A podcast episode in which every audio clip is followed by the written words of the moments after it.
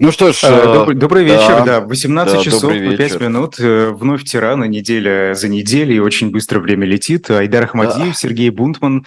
Сегодня у нас прекрасный, э, прекрасный персонаж, прекрасный гость, герой, а, точнее. Она не хороша собой была, в общем-то, в этом отношении она не очень прекрасная, хотя... Прекрасная как тиран, да. А, и тут тоже, вот дело в том, что она а, но нам, а, напоминаю, все время говорили, у вас все тираны, и Генрих VII тиран, такой замечательный душка-человек, а, прекратил гражданскую войну, и а, настало спокойствие. Его сын Генрих VIII, получается, ну вот, тиран. Он произвел революцию, которая очень дорого обошлась англичанам, очень дорого обошлась его собственной семье, он произвел э, э, церковную реформу, э, причем не столько религиозную, действительно, сколько церковную реформу, о чем мы сегодня будем говорить, потому что вот пострадавшая от этой реформы, часто страдавшая, это наша сегодняшняя героиня, которую, я надеюсь, мы сейчас с вами и посмотрим на нее. Жесткое очень лицо, художник непридворный, художник пишет ее вот в последние годы, когда она уже королева. А, я даже не стал давать а, вторую часть. Вот ее потом к ней пририсовали такого очень странного Филиппа II испанского, за которого она вышла замуж в 1554 году. Здесь вот нечего стесняться. Портрет и символический тоже – она с э, украшениями, которые подарены Габсбургами. Э, это дань и матери, и мужу, потому что у них довольно близкое родство э, с мужем Филиппом II. У нее роза красная без белого, потому что и она, и ее э, муж Филипп II они, у них есть общий предок, не, то, не столько далекий, предок из предыдущего века, тот самый знаменитый Джон Гонд, э, от которого пошла ланкастерская э, династия.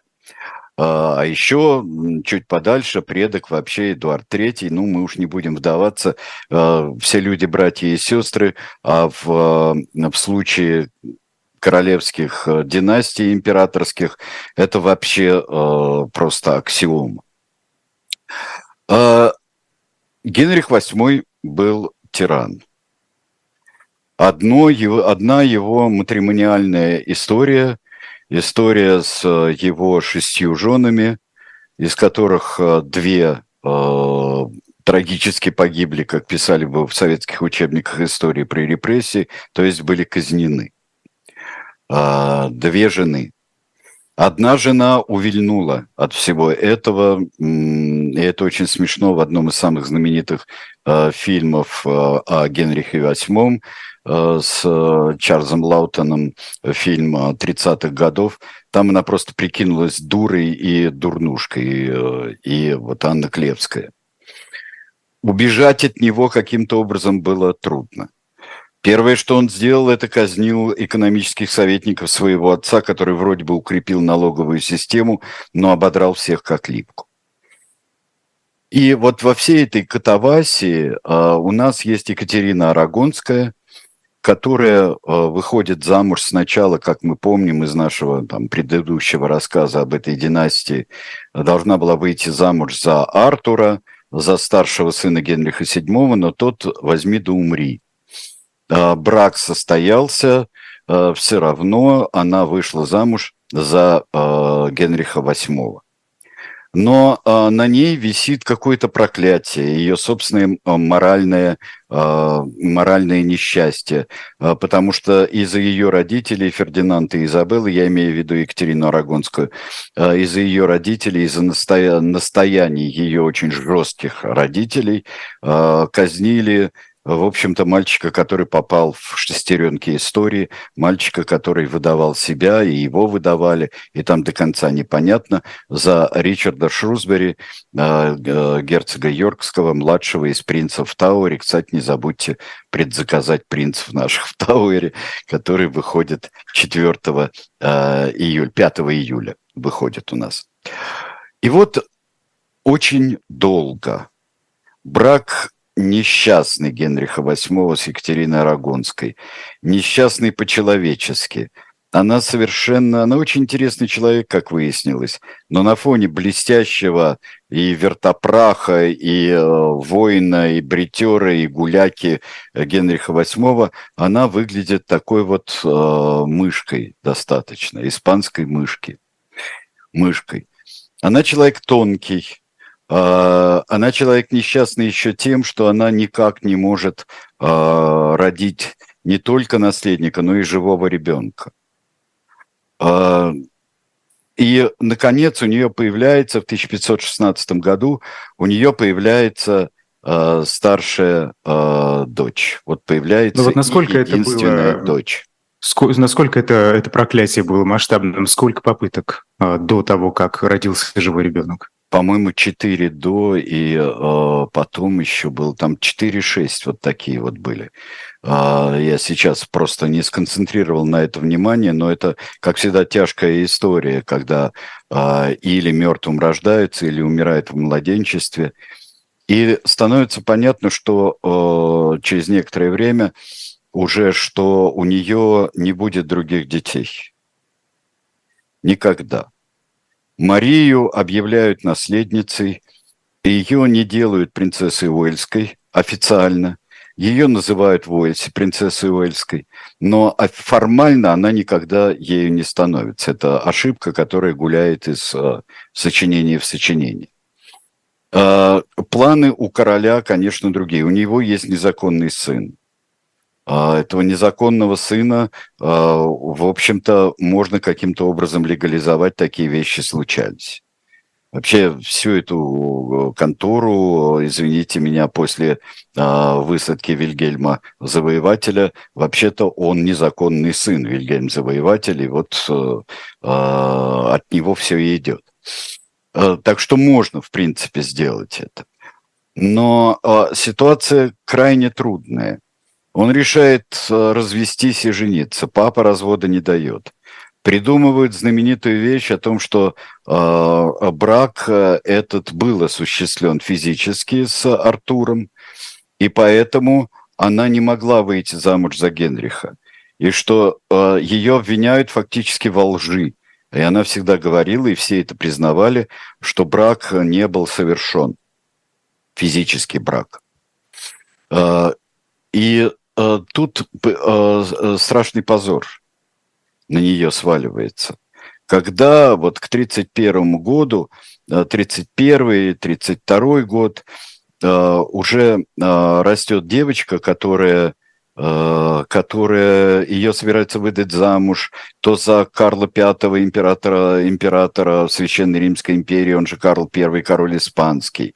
Ее прочат разным людям. Одно не выходит, другое не выходит.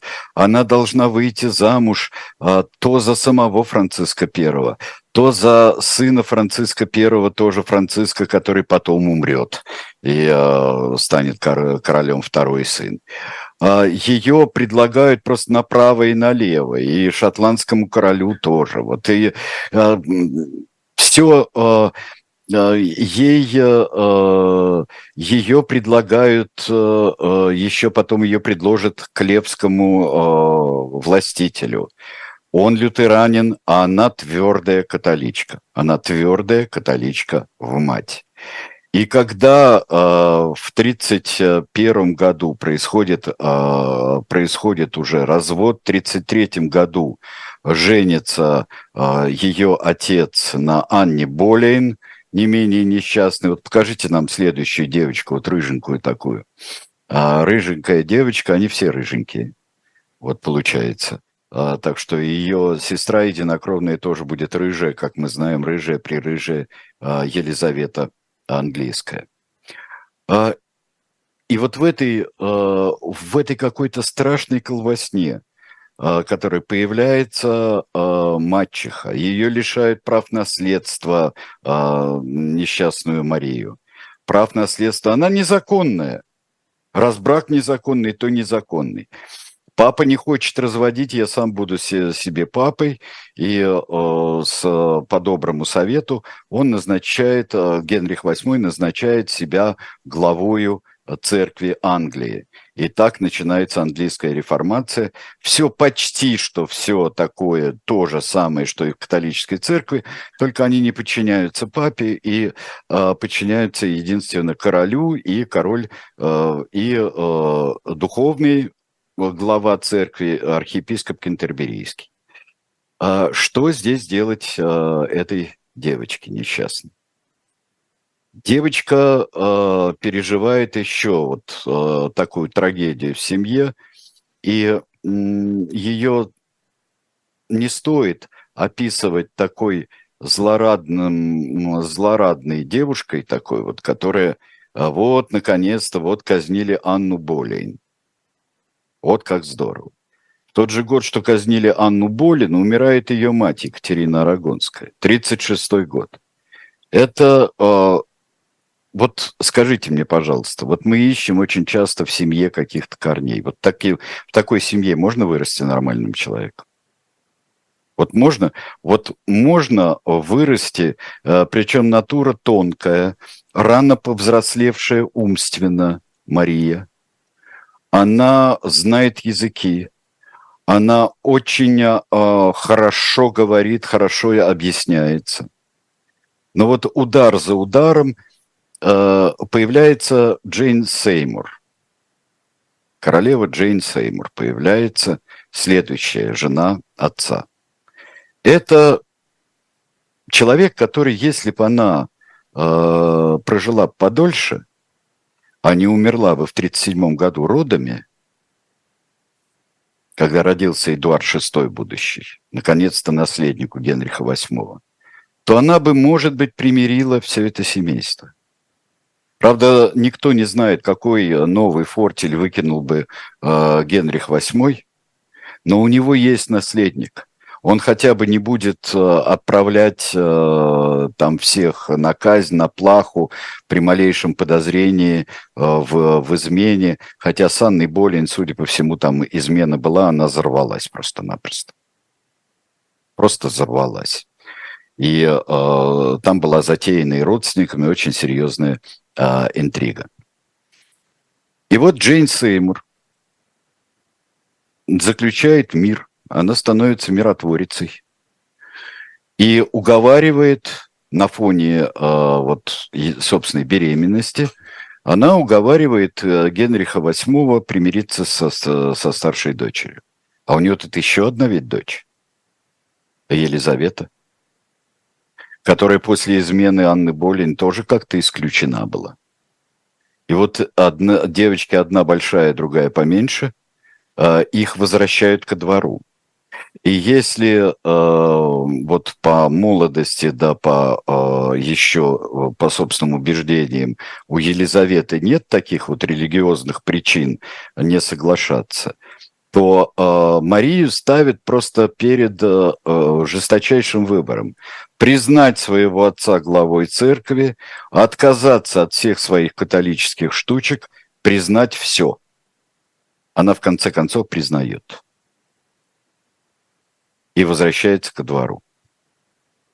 Э, проходит э, какое-то время, и вот э, мы видим, что в 1944 году а, в 1944 году, следующую картинку дайте, пожалуйста, вот так выглядит э, королевская семья. Мы э, здесь по э, там шуты и шутихи по, по бокам в нишах там стоят в проемах, а здесь э, мы видим все семейство, причем включающее, как это бывает, и э, покойников. Помните, у Павла мы видели в виде бюста э, умершую великую княжну, да? А здесь э, вот посмертный портрет, как присутствующий здесь Джейн Сеймур. И вот э, если мы смотрим э, слева, э, слева направо, то это Мария, затем это маленький Эдуард, э, Генрих VIII, покойная королева Джейн Сеймур, и справа Елизавета, дочь Анны Болин. О чем это говорит? что это 45-й год. В 44 году, что портрет уже писался после Это того, уже после указа о престолонаследии. Да, третьего такого, так называемого третьего, потому что там было два указа до этого, когда девочек вернули вернули Собственно, что, что стало причиной, почему... Джейн Сэм в свое время.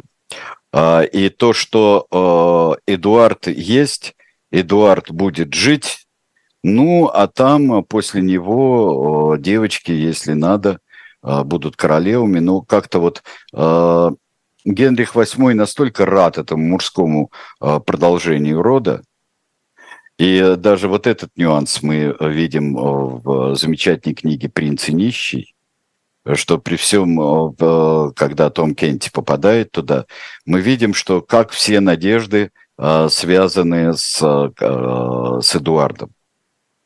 Как и вот когда и прощается, и Том Кенти, который там крадет печать, и вообще все это,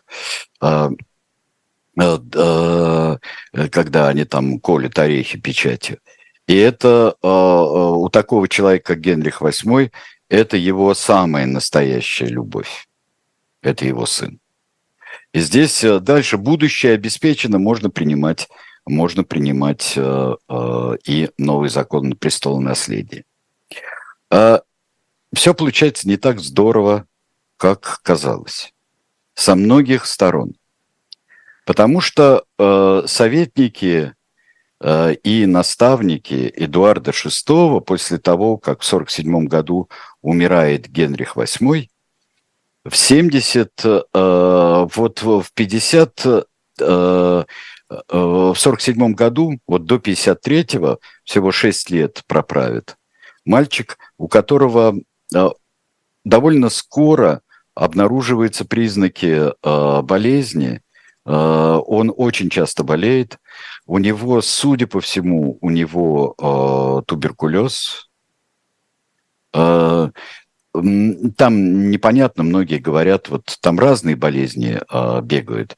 Ведь мы же застарелые эпидемии, которые у нас э, были в рассказе о Генрихе VII, вот тот самый английский пот, мы еще встретимся с ним э, при смерти э, Марии Тюдор.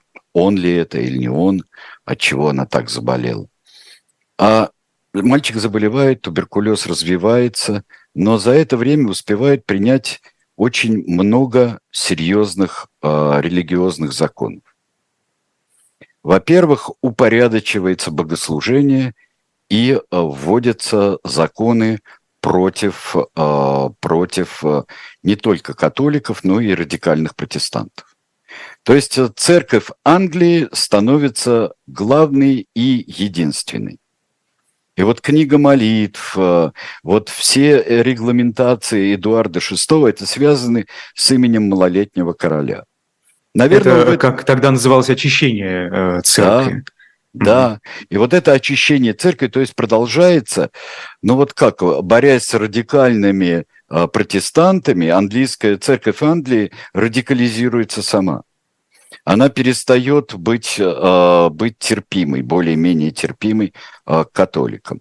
И уже, э, в общем-то, забылась причина, та формальная причина, по которой Генрих VIII провел церковную реформу и его сотрудники. Но оказалось, что протестантизм и вот такая иерархическая церковь, она, во-первых, протестантизм как таковой, он более понятен и англичанам, и шотландцам, в отличие от ирландцев, а, которые считают себя древним христианским народом и вообще, который не, не собирается никак на своем острове подчиняться другому острову. А, оказалось, что вот как у многих германских народов, которые считают себя германскими, и кельтских народов, вот католицизм и власть а, далекого святого отца – это это не очень понятно. А, до сих пор а, и не очень приемлемо. До сих пор мы видим очень часто а, в фильмах, даже исторических фильмах, что акцент делается на естественность протестантизма для британцев и неестественность католичества для них. И здесь Эдуард VI доводит все до предела. Казни при нем есть. Э, существуют э, мученики радикально-протестантские, и существуют э, мученики католические, и приходится уезжать многим людям, кого не успели казнить и при Генрихе VIII. А дальше фокус. Опять исчезают и Елизавета, и Мария, исчезают из престола наследия. Потому что э, брак был признан, вот эти дети, один и тот брак, они повторили то, что это незаконные дети, незаконные девочки. А, а что, есть... что было в основе этого решения? Э, страх в основе перед... этого решения это было желание, особенно семейства Дадли, э, это поставить свою марионетку поставить следующую марионетку. Потому что при, всем своим, при всей своей развитости и э, несомненной смекалистости юный Эдуард VI был марионеткой очень во, во многом. И покажите нам, э, э, пока, покажите нам теперь, как выглядит следующая королева. И как только умирает бедняга в июле умирает э, Эдуард VI, тут же... лет. Да, тут же, тут же э, э, кризис, династический кризис, потому что должна стать королевой и становится номинально, провозглашается королевой леди Джейн Грей. Вот леди Джейн Грей, вот уж кто совсем несчастный человек, так это она ее юный муж, и на фоне ее отца и э, ее э, свекра э, она, конечно, жертва. Был э, чудесный и очень трогательный фильм, э, где э, леди Джейн Грей, которую до сих пор называют леди Джейн Грей, а не королева Джейн,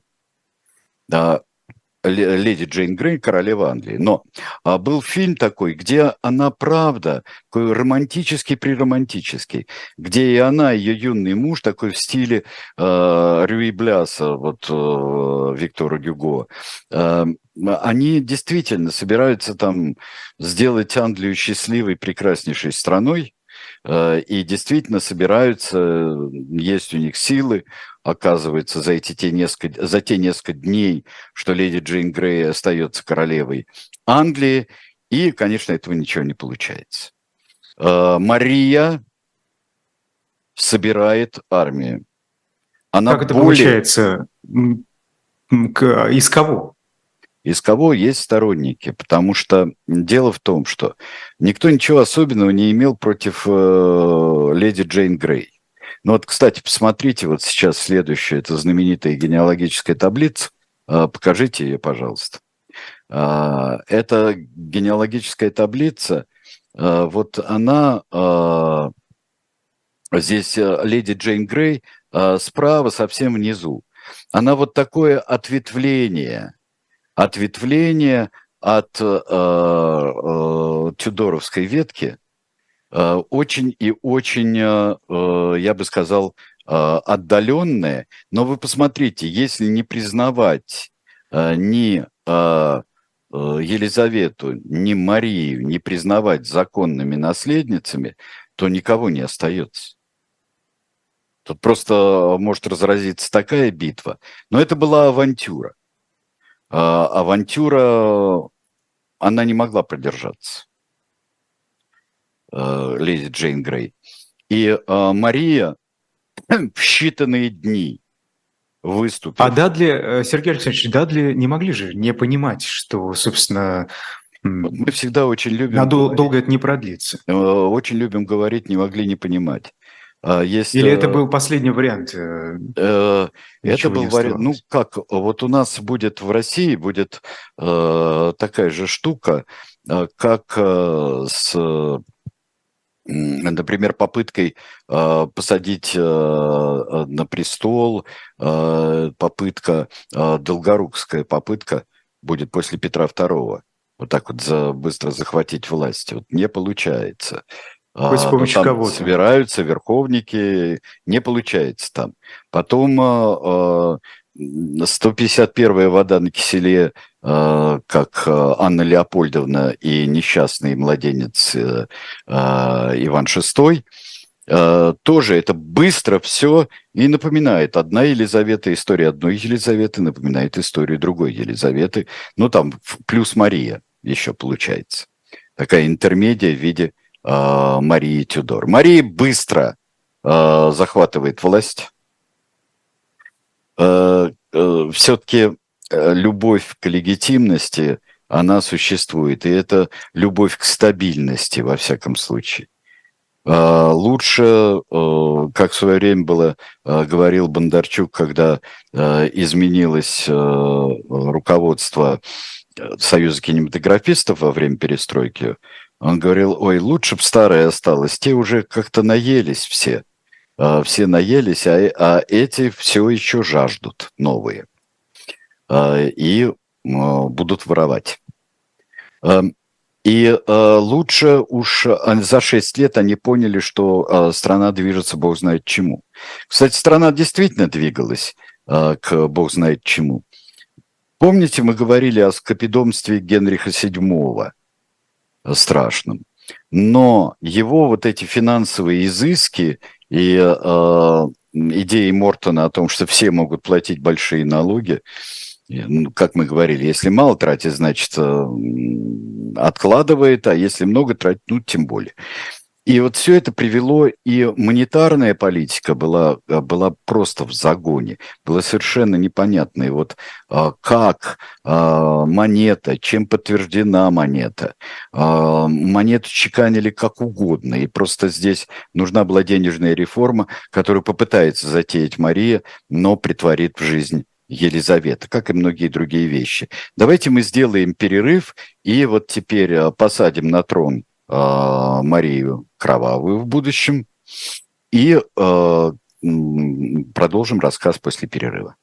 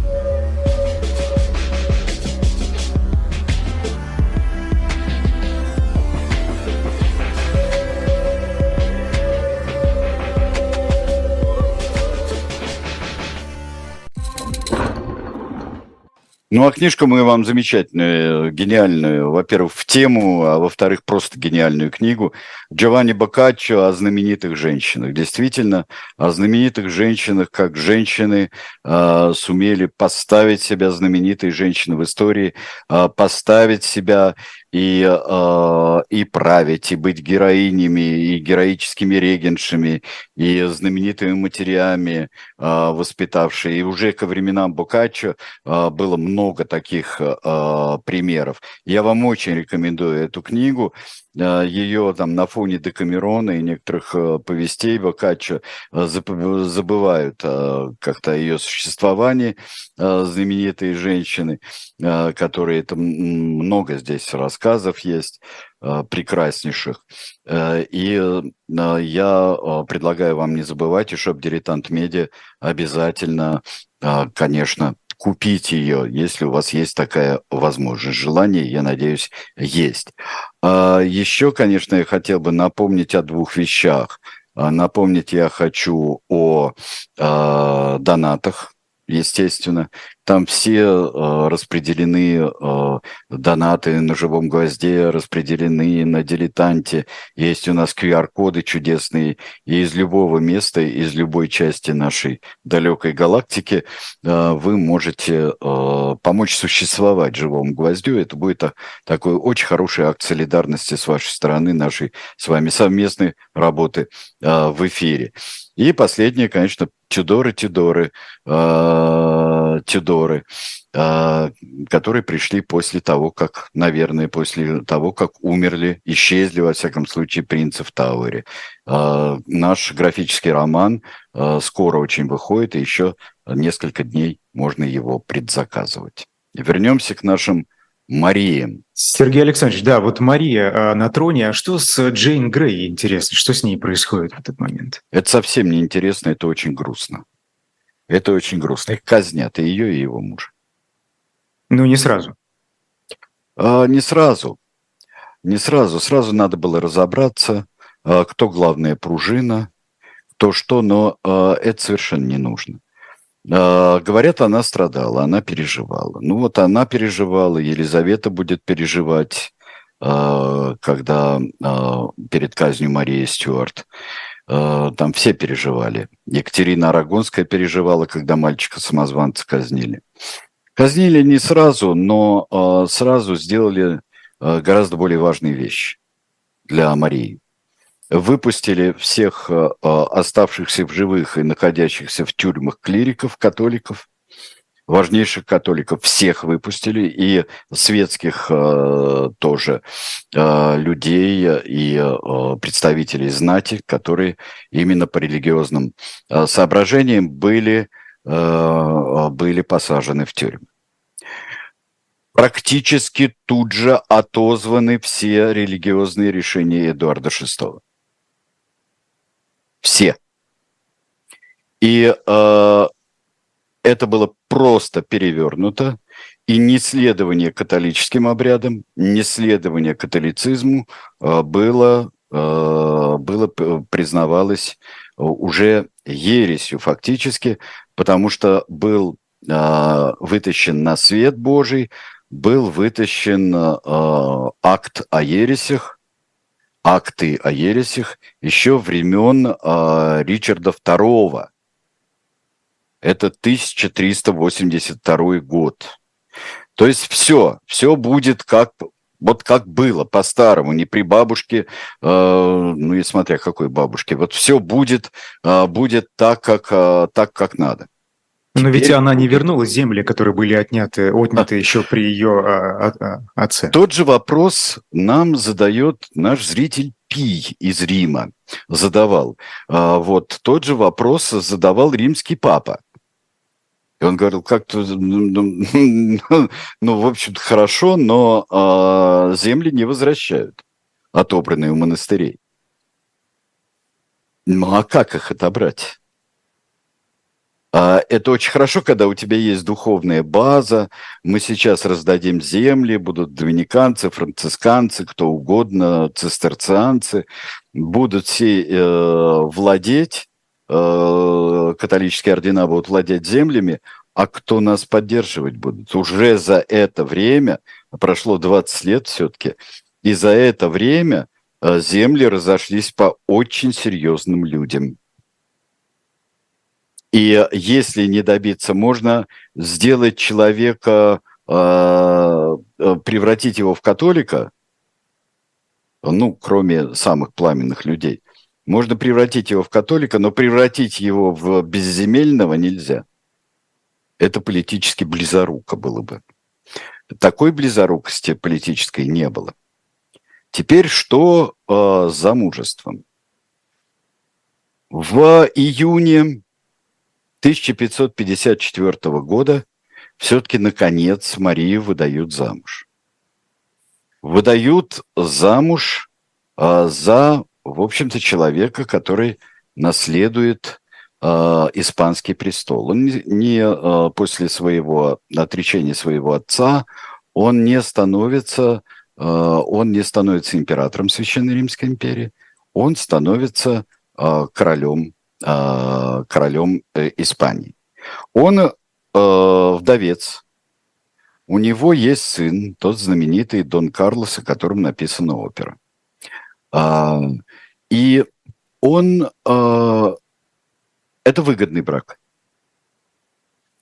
Филиппу II, в общем-то, все равно. Хорошо, что католичка. Но вообще, честно говоря, мы когда-нибудь им займемся.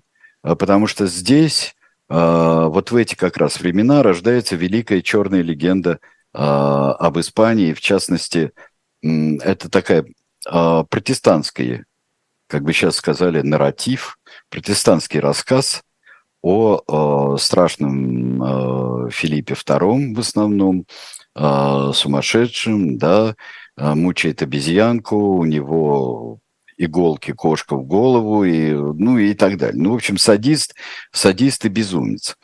Э, это несколько не так. Но правление Марии, его жены, и Э, формально правление Филиппа, потому что существует э, законодательство о женах. В, Ан- в Англии это не так, как в Испании. Если э, в Испании, то вот бабушка и дедушка э, Марии э, Тюдор, бабушка и дедушка Фердинанд и Изабелла, когда они заключили союз, каждый из них сохранил свое королевство – и все это объединилось только э, с потомками. Но э, в Англии такое не идет. Существует древнее установление, что э, короле, э, женщине можно править. Это не французская конъюнктура, когда э, лилии не придут. Э, но ее э, владение муж становится владельцем ее земель, ее титулов муж становится. И получается, что Филипп II становился фактически королем. Во всяком случае, э, всевозможные ухищрения э, были сделаны для того, чтобы это не касалось наследников. Но сейчас наследники будут. Вот э, Дону Карлосу э, доставалась Испания, предположим, да, если все было хорошо в этом браке, были бы какие-то другие дети, а вот Англии бы правил э, сына э, Марии и Филиппа. Тут происходит важнейшая вещь. Ложная беременность Марии. Она очень хочет, чтобы у нее были дети. Все ждут ребенка. Филипп II в письмах своих очень сомневается в том, что она беременна. И э, он, ну да, ну не знаю. Он вообще в Нидерландах. Он вообще занимается совершенно другими делами. А тут, э, конечно, оказывается, через положенные 9 месяцев, что никакой беременности нет. Это была ложная беременность.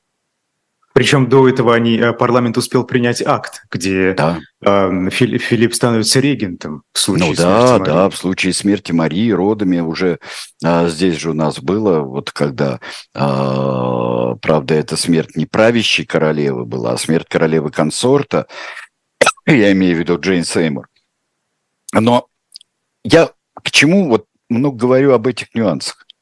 Потому что вот эти срывы, вот эти нервы, вот это отчаяние, это приводит к тому, что она э, становится истовой просто преследовательницей всего, что она может преследовать. И именно с 1555 года начинается то, что даст ей через несколько десятилетий, даст ей прозвище Мария Кровавая.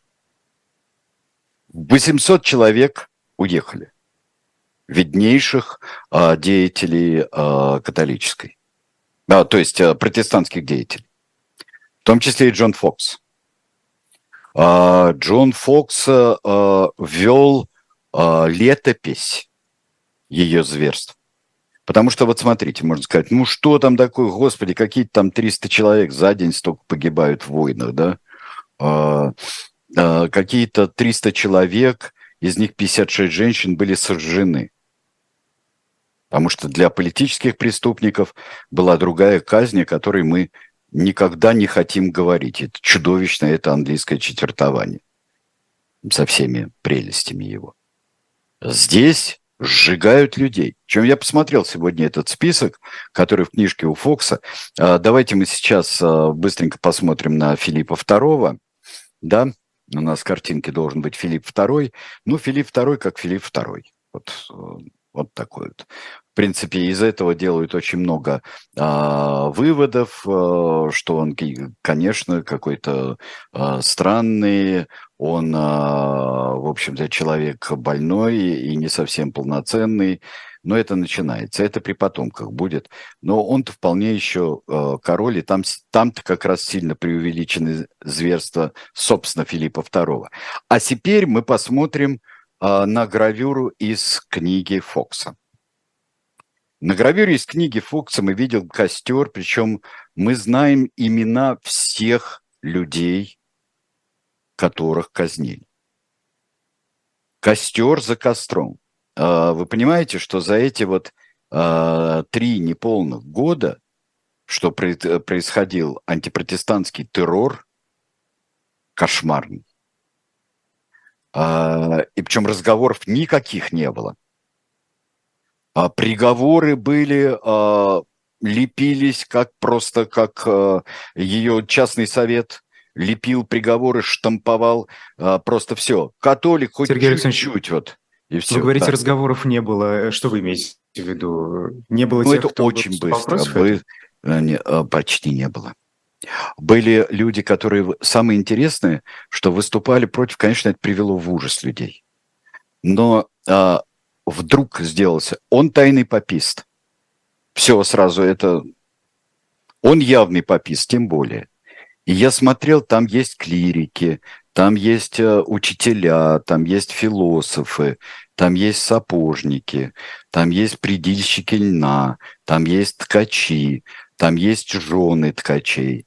Почему-то очень много слепых. Потому что, э, не знаю, э, там э, было, казнят одновременно слепого мужчину и помощника, его мальчика-поводыря казнят. Слепая женщина. А кто выбирает этих людей и кого пустить на казнь? Ну как выбирают? Человек замечен, идет следствие, на него там доносят или заявляют. Народ тоже молодец вообще, как всегда. Вот, а он попист. А слепая женщина пошла там и э, причастилась по э, католическому обряду. Там э, поклоняются святым, поклоняются, упомянула там святых каких-нибудь еще. Ну, в общем, все, что у бдительного протестанта связано с католичеством. Да, то есть наоборот. Она там не поминает... Но эти дела через Марию далее. не проходили. Мария дала главный приказ – Мария подписывала все эти приговоры. То есть все, кто протестант, все, кто высказывался, все, кто не соблюдал католических обычаев, а даже, может быть, забывал там кто-то, э, высказывался, что не так э, плохо было про протестантизме, и это наша английская вера. И даже без этой идеологии, э, что скажет там ткач, а почему я э, сейчас а, вот э, иногда а, вот так вот путаю эпохи? Потому что англиканская церковь необычайно близка а, к католической вот по своим а, по своим обрядам, только что папу не поминают, ну там много чего есть а, важного, но а, она не, не радикально протестантская. Но здесь метут всех, метут всех протестантов который только есть. Мне кажется, что это очень связано с ее... Вот посмотрите, а, вот принято у нас сейчас а, очень так сомневаться, когда мы женщину называем слабой, историческую правительницу и так далее. Это читается как не очень хорошо. Слабой, она была игрушкой в руках. А, называется что? Мы не верим в силу женщины – вот книга, которую сегодня Джованни Боккаччо уж какую эпоху он писал, а, он в это верил. Мы в это верим. Елизавета это докажет. Но мне кажется, что вот а, выросшая в таком настолько агрессивно мужском мире, который связался еще и с протестантизмом, для нее еще ко всему это мужского, грубого, отвратительного конъюнктурного мира э, было для э, Марии Тюдор, э, протестантизм был, англиканская церковь была для нее.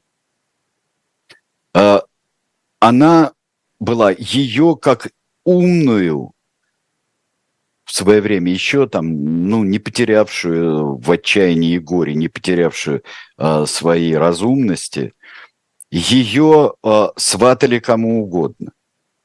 Ее заставляли то подписывать э, протестантские, э, скажем, клятвы и э, себе э, все причуды отца признавать гениальными,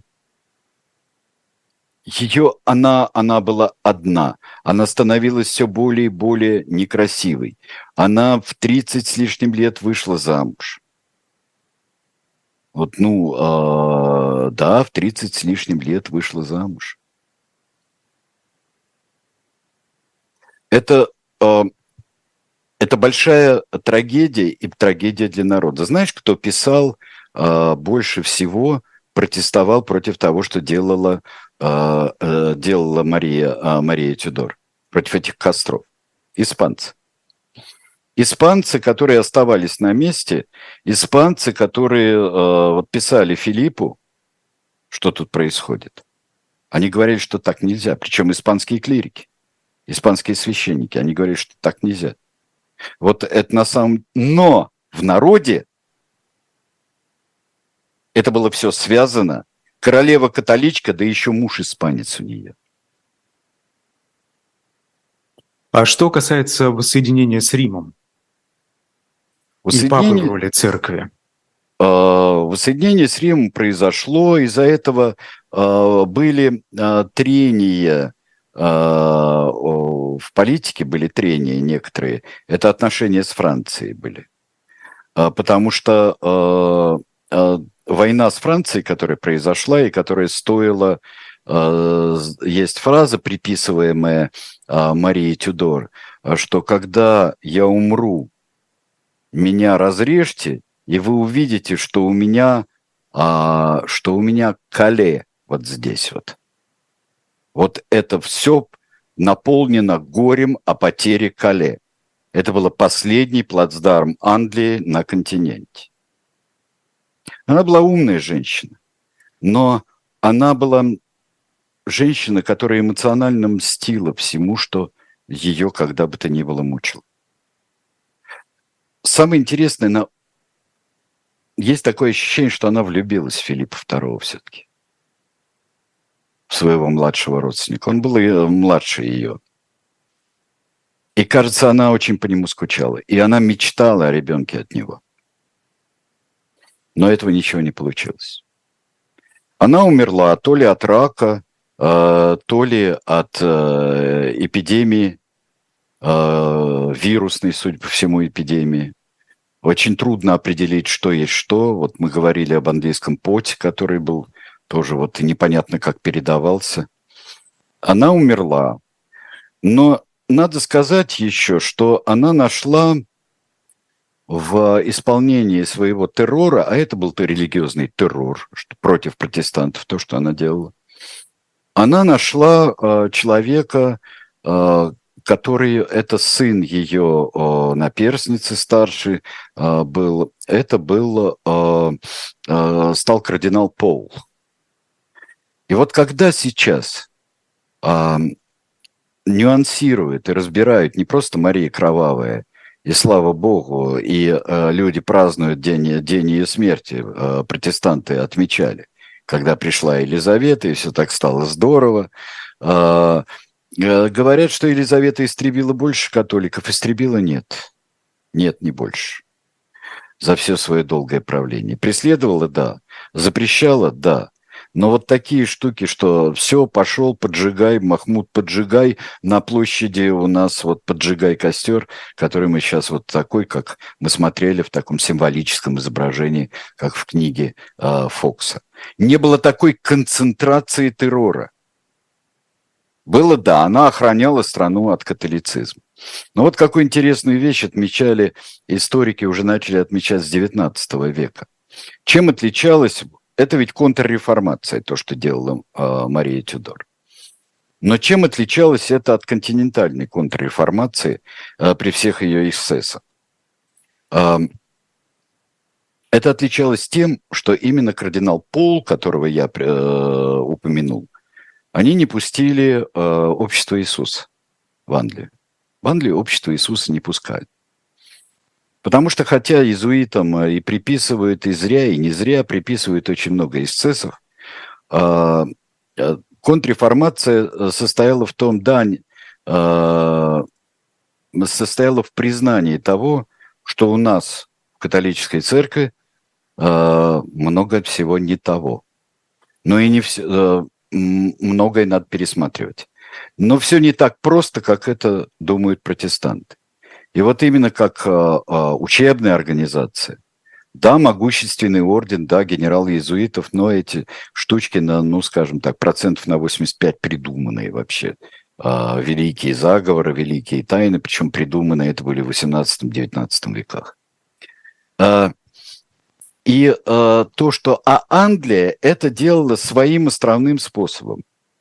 При не очень душевно, я бы сказал, спокойной королеве, которая э, превратилась в тирана очень быстро, в тираншу э, превратилась, и при, э, я бы сказал, очень большой политичности реформации. Э, потеряла тогда э, сразу э, именно деятели реформации в, во времена Марии – на какое-то время была пауза, вот хотя это недолго все продолжалось, да, всего там 53-й, ну, с 55 по 58 можно сказать, что этот пик три года. Но потерял и Джона Фокса, а в Шотландии Джон Нокс и протестанты э, радикализировались очень многие. А, и, в общем, это, эти гонения и особенно вот это жареное мясо в каждом городе, а, протестантское, оно привело к большой радикализации и, а, пожалуй, только к XIX веку более-менее все сложилось. Например, во Франции после религиозных войн все-таки был Нанский эдикт, который позволял протестантам жить в достаточном мире. И только в общем-то, я бы сказал, уже тиранический поступок, отмена Нанского эдикта, тиранический поступок э, Людовика XIV э, снова обострил э, ситуацию очень сильно. Ну вот кого мы сегодня вот э, э, имеем, кого мы рассмотрели? Мы рассмотрели, э, как обстоятельствами, семьей, э, ужасами человеческими, женскими, ужасами чувств воспитывается и интригами, э, что позволяет на фоне интриг это сделать, воспитывается необузданный тиран. Необузданный тиран воспитывается. Женщина, которая столько страдала, она успела за три года своего тиранства буйного а, причинить а, невероятные страдания очень многим своих собственных, среди своих собственных подданных. Сергей Александрович, мы с вами уже дольше года рассказываем о тиранах, и вы знаете, очень часто, наверное, большинство наших героев а, добивалось успехов а, в экономике, благодаря в том числе своим методам управления, так это назовем. А вот что с Марией? Потому а что с Марией она почти были. ничего не успела. Она не успела провести э, денежную реформу, но начала ее. Она не успела э, при ней, ну, можно сказать, что вот айфонов до Путина не было, тоже можно сказать, да.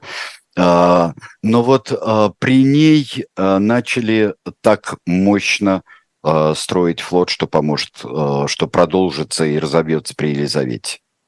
Э, при ней э, начались э, колониальные, в общем-то, э, походы э, э, Англии. Но, может быть, это, это связано и с великими успехами державы, которой руководил ее муж Филипп II. Может быть, тоже к этому присоединялись. То есть были только а, мы помним совершенные вещи, то есть убийство протестантов, сожжение, аутодафе, вот эти кошмарные, но мы склонны забывать то, что при ней какая-то шла еще какая-то жизнь, но она не проявилась при ее жизни и затмилась дымом костров. Ну, три года вот все, пожалуй. Да. да. А, Мария Тюдор. Да, Оказывается, я сейчас никуда не ухожу и на живом гвозде буду. Да, говорить. да, да, да. Переключайтесь. Это, это был сюрприз на живой гвоздь. для меня, но задавайте, задавайте вопросы вы тоже, а не только один орех. С Антоном Орехом, да. Переходите, никуда не переключайтесь. Меня зовут Айдар Ахмадиев, это были «Тираны». Увидимся в эфире «Дилетанта» через неделю. До свидания. Всего доброго. Я не прощаюсь, да, я не прощаюсь.